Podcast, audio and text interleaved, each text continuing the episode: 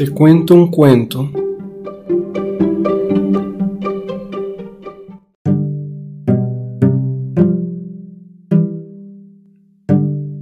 El ruiseñor y la rosa de Oscar Wilde con los comentarios de Alejandra, Guillermo y Alberto Pérez.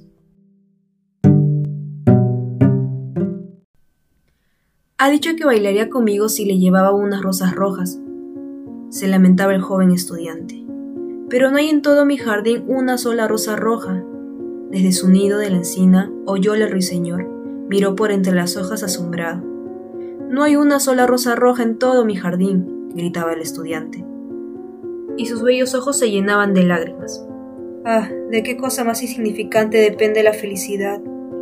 He leído todo cuanto han escrito los sabios, poseo todos los secretos de la filosofía, y tengo que ver mi vida destrozada por falta de una rosa roja. He aquí por fin el verdadero enamorado, dijo el ruiseñor. Le he cantado todas las noches, aún sin conocerle. Todas las noches repito su historia a las estrellas, y ahora le veo. Su cabellera es oscura como la flor del jacinto, y sus labios rojos como la rosa que desea.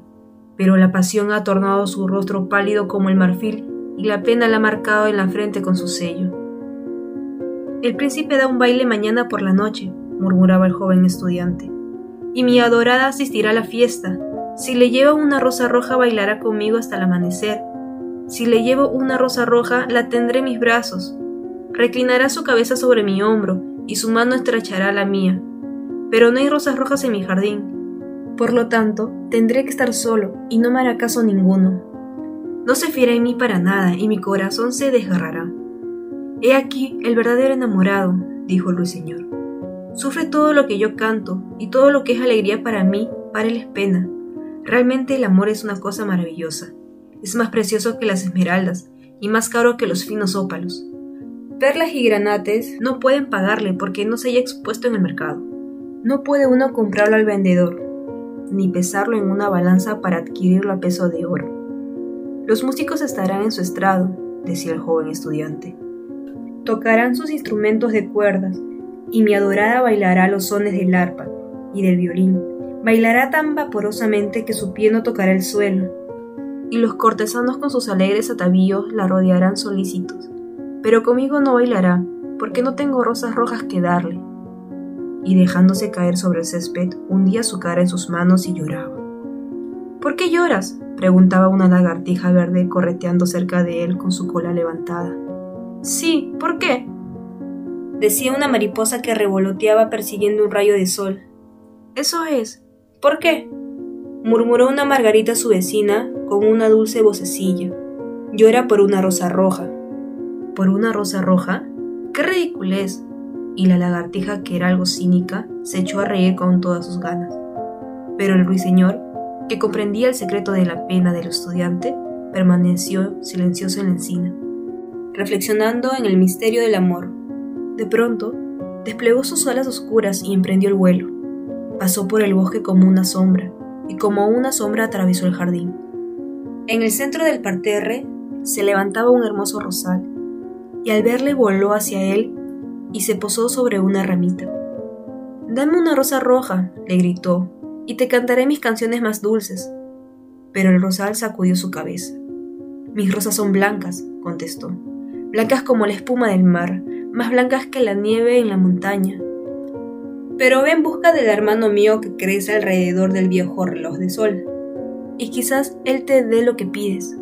Entonces el ruiseñor voló al rosal que crecía en torno del viejo reloj de sol. Dame una rosa roja, le gritó, y te cantaré mis canciones más dulces pero el rosal sacudió su cabeza. Mis rosas son amarillas, respondió, tan amarillas como los cabellos de las sirenas que se sientan sobre el tronco del árbol, más amarillas que el narciso que florece en los pardos, antes de que llegue el segador con su hoz.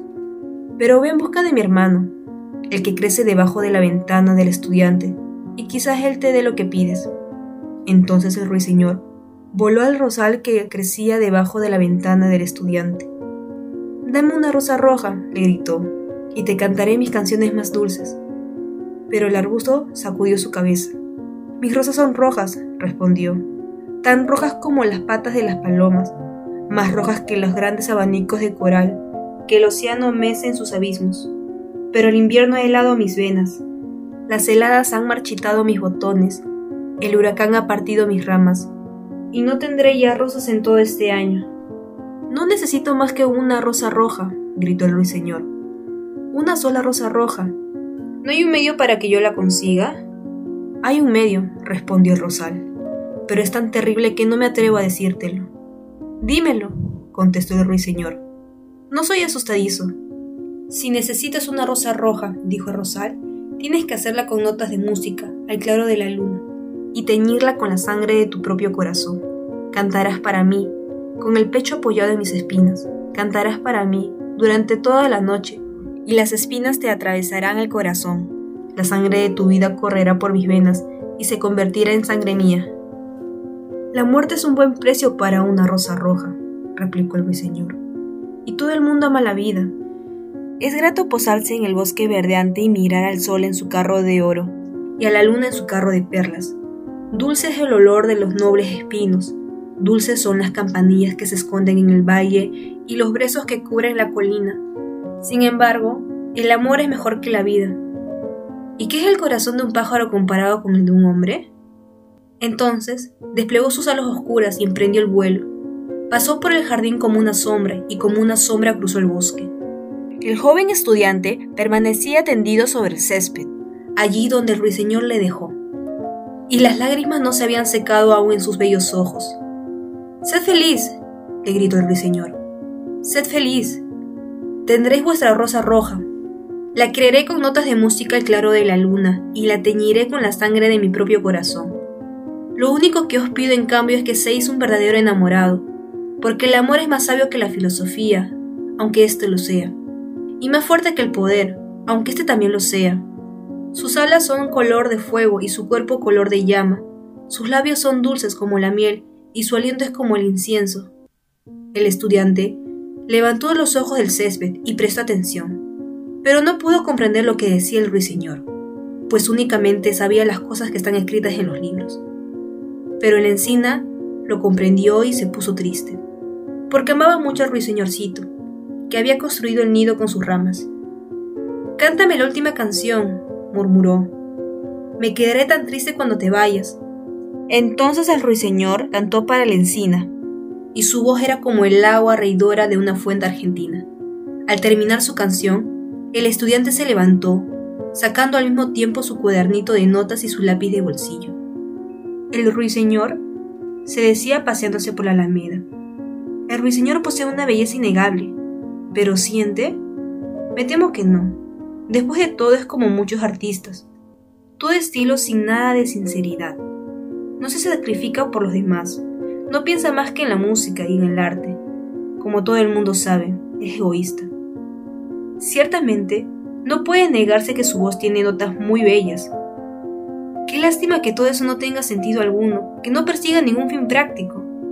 Y volviendo a su habitación, se acostó sobre su jergoncito y se puso a pensar en su adorada. Al poco rato se durmió. Y cuando la luna brillaba en los cielos, el ruiseñor voló al rosal y colocó su pecho contra las espinas. Y toda la noche cantó con el pecho apoyado sobre las espinas, y la fría luna de cristal se detuvo y estuvo escuchando toda la noche. Cantó durante toda la noche, y las espinas penetraron cada vez más en su pecho, y la sangre de su vida fluía de su pecho. Al principio, cantó el nacimiento del amor en el corazón de un joven y de una muchacha, y sobre la rama más alta del rosal floreció una rosa maravillosa. Pétalo tras pétalo, canción tras canción. Primero era pálida como la bruma que flota sobre el río, pálida como los pies de la mañana y argentada como las alas de la aurora. La rosa que florecía sobre la rama más alta del rosal parecía la sombra de una rosa en un espejo de plata, la sombra de la rosa en un lago. Pero el rosal gritó al ruiseñor que se apretase más contra las espinas. Apriétate más, pequeño ruiseñor, le decía, o llegará el día antes de que la rosa esté terminada. Entonces, el ruiseñor se apretó más contra las espinas, y su canto fluyó más sonoro porque cantaba el nacimiento de la pasión en el alma de un hombre y de una virgen. Y un delicado rubor apareció sobre los pétalos de la rosa, lo mismo que enrojece la cara de un enamorado que besa los labios de su prometida. Pero las espinas no habían llegado aún al corazón del ruiseñor, por eso el corazón de la rosa seguía blanco. Porque solo la sangre de un ruiseñor puede colorear el corazón de una rosa. Y el rosal gritó al ruiseñor que se apretase más contra las espinas. Apriétate más, pequeño ruiseñor, le decía, o llegará el día antes de que la rosa esté terminada. Entonces el ruiseñor se apretó aún más contra las espinas y las espinas tocaron su corazón, y él sintió en su interior un cruel tormento de dolor. Cuanto más acerbo era su dolor, más impetuoso salía su canto, porque cantaba el amor sublimizado por la muerte, el amor que no acaba en la tumba, y la rosa maravillosa enrojeció como las rosas de Bengala. Purpúreo era el color de los pétalos, y purpúreo como un rubí era su corazón. Pero la voz del ruiseñor desfalleció. Sus breves alas empezaron a batir, y una nube se extendió sobre sus ojos. Su canto se fue debilitando cada vez más. Sintió que algo se ahogaba en la garganta. Entonces su canto tuvo un último fulgor. La blanca luna le oyó y olvidándose de la aurora se detuvo en el cielo. La rosa roja le oyó. Tembló todo ella de arrobamiento y abrió sus pétalos al aire frío de la mañana. El eco le condujo hacia su caverna purpúrea de las colinas, despertando de sus sueños a los rebaños dormidos. El canto flotó entre los cañaverales del río, que llevaron su mensaje al mar. Mira, mira, gritó el rosal. Ya está terminada la rosa. Pero el ruiseñor no respondió. Yacía muerto sobre las altas hierbas, con el corazón traspasado de espinas. Al mediodía el estudiante Abrió su ventana y miró hacia afuera. ¡Qué extraña buena suerte! exclamó. He aquí una rosa roja. No he visto una rosa semejante en toda mi vida. Es tan bella, que estoy seguro que debe tener en latín un nombre enrevesado. E inclinándose, la cogió. Enseguida se puso el sombrero y corrió a casa del profesor con su rosa en la mano. La hija del profesor estaba sentada a la puerta. Devanaba seda azul sobre un carrete con un perrito echado a sus pies. Dijisteis que bailarías conmigo si os traía una rosa roja, le dijo el estudiante. He aquí la rosa más roja del mundo. Esta noche la prenderéis cerca de vuestro corazón. Y cuando bailemos juntos, ella os dirá lo mucho que os amo. Pero la joven frunció las cejas. Temo que esta rosa no armonice bien con mi vestido, respondió. Además, el sobrino del chambelán me ha enviado varias joyas de verdad, y ya se sabe que las joyas cuestan más que las flores. Oh, a fe mía, que sois una ingrata, dijo el estudiante lleno de cólera, y tiró la rosa al arroyo. Un pesado carro la aplastó. Ingrato, dijo la joven. Os diré que os portáis como un grosero, y después de todo, ¿qué sois? ¿Un simple estudiante? Bah. No creo que podáis tener nunca hebillas de plata en los zapatos como las del sobrino del chambelán, y levantándose de su silla se metió en su casa. ¿Qué bobería es el amor? se decía el estudiante a su regreso. No es ni la mitad de útil que la lógica, porque no puede probar nada. Habla siempre de cosas que no sucederán y hace creer a la gente cosas que no son ciertas. Realmente no es nada práctico, y como en nuestra época todo estriba en ser práctico, voy a volver a la filosofía y el estudio de la metafísica. Y dicho esto, el estudiante una vez más en su habitación, abrió un gran libro, polvoriento, y se puso a leer.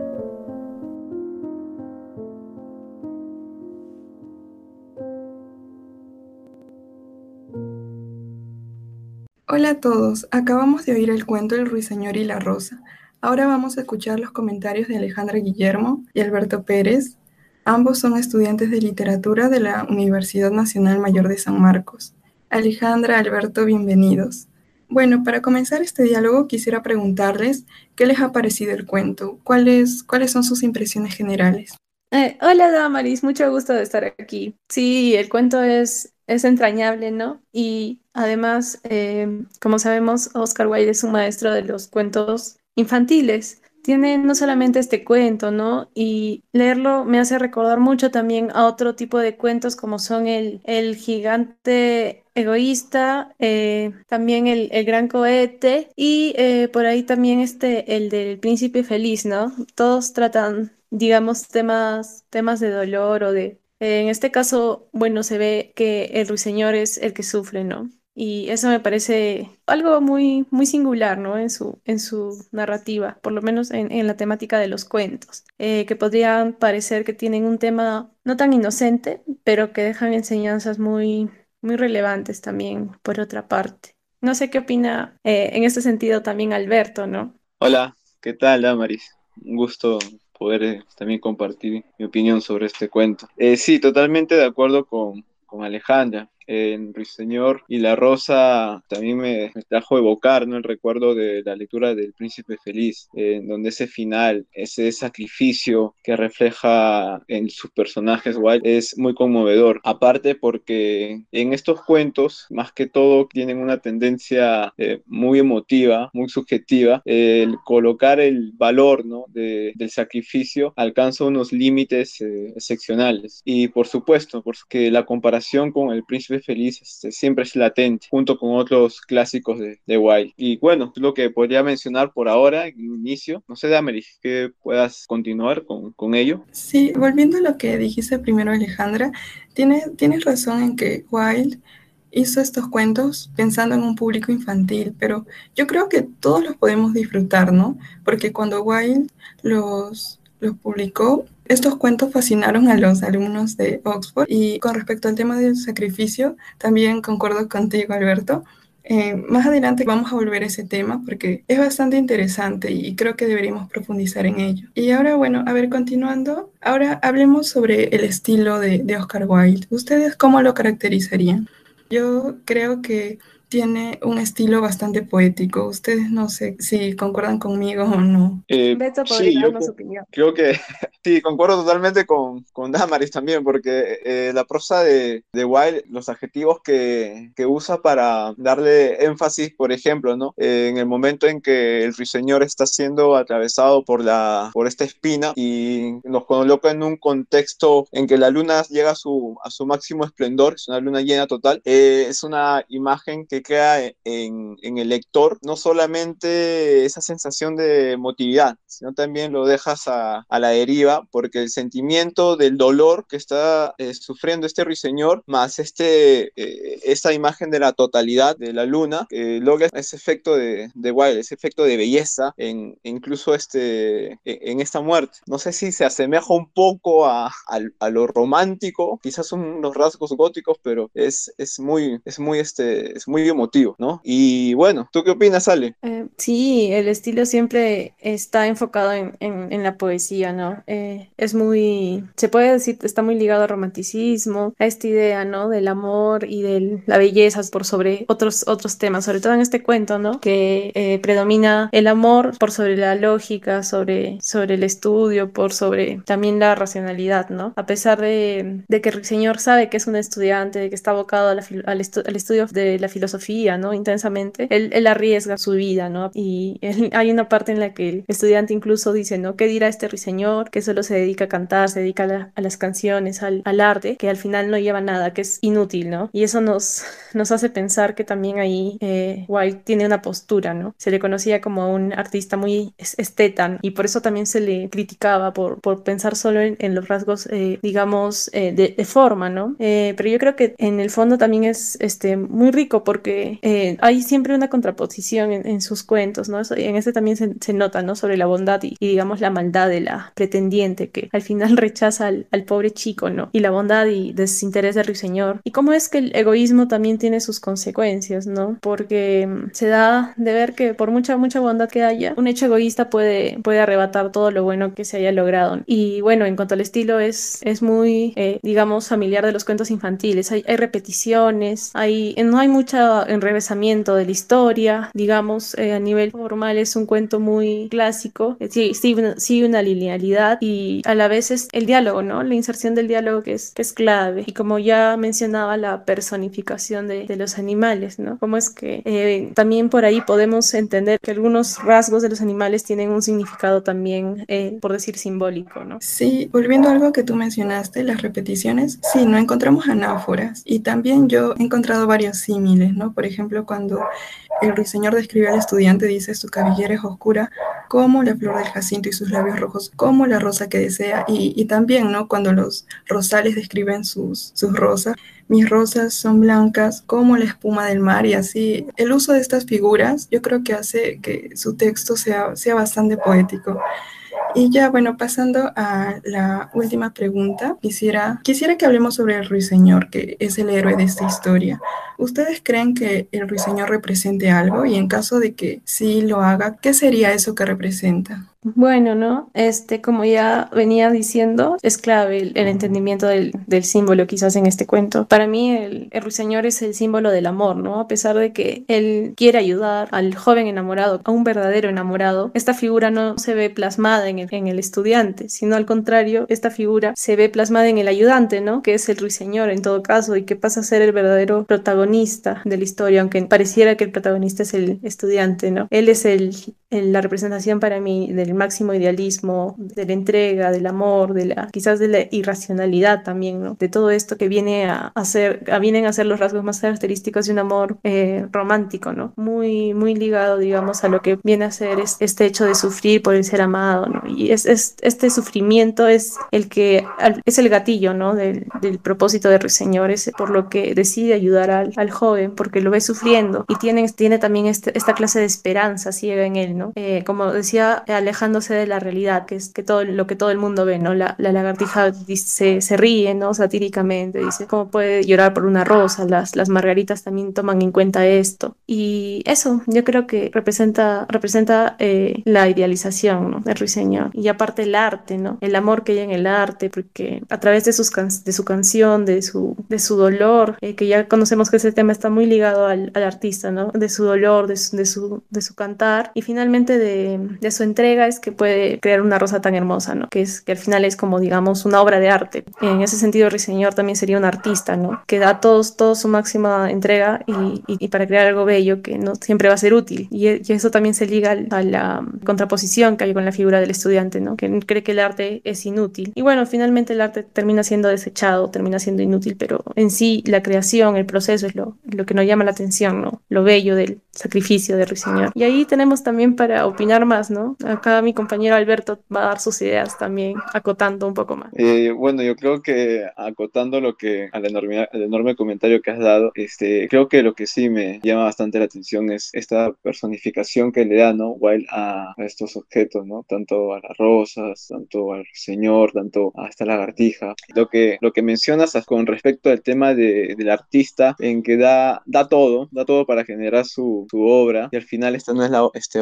valorada como se debe, ¿no? Sí, podemos este, totalmente compararlo ¿no? con, con, la personificación de Ruiseñor. El amor este, que, que él genera ¿no? al, al, dar esta ayuda a este joven, pero finalmente vemos que el desenlace no es lo que correspondíamos en un inicio y como creíamos. ¿no? Eh, ¿Por qué? Porque veíamos en esta imagen de Ruiseñor quizás esos valores que una vez proyectamos, que queremos que sucedan, pero lamentablemente no se dan. Eh, en la realidad, obviamente, tampoco se dan. ¿no? Entonces, eh, tal vez también lo podemos asemejar un poco con la, con la misma humanidad, ¿no? con, con, nosotros mismos, ¿no? en que pedimos algo, queremos algo con todas nuestras fuerzas, pero eh, no resulta, no porque nos, no queremos, sino porque tal vez el otro no corresponde a esa humanidad que, que nosotros generamos. Eh, también me, me, me, llama mucho la atención, como, como lo había mencionado, el tema del sacrificio, ¿no? El sacrificio que, que nos muestra Wild en este cuento, desprendiendo al ruiseñor de su vida, de su vida por, por una rosa, y menciona en una parte en donde sí, es un precio justo. Entonces, es un precio justo por algo que su valor es eh, totalmente menor al de un objeto corpulento, ¿no? A un objeto este totalmente tremendo, de que cueste tantos miles de dólares o soles. Eh, él lo menciona así. Entonces, vemos también la humildad, este, la generosidad, vemos reflejados en este, en este ruiseñor. Ahora, tomarlo como héroe, eh, yo lo tomaría más bien como este, un sacrificio de, de un capricho de este universitario, porque, caramba, el ruiseñor tenía todo para, para continuar, ¿no? Su, su bella existencia. Lloran cuando saben que tomó esa decisión. Lloran al ver, ¿no? Que sinceramente va a dejar su vida por esta rosa. Pero él no, él se desprende de su, de su vida para continuar es, ese, esa decisión. Entonces, el ruiseñor en, en sí, bueno, desde que empieza el cuento hasta que acaba, tiene una sola misión. Esa misión es darle a este joven lo que anhela, lo que él piensa que es el amor verdadero. Bueno, el ruiseñor no no llega a enterarse de este desenlace que realmente quizá lo hubiera vuelto a, matar nuevamente. Y bueno, eso sería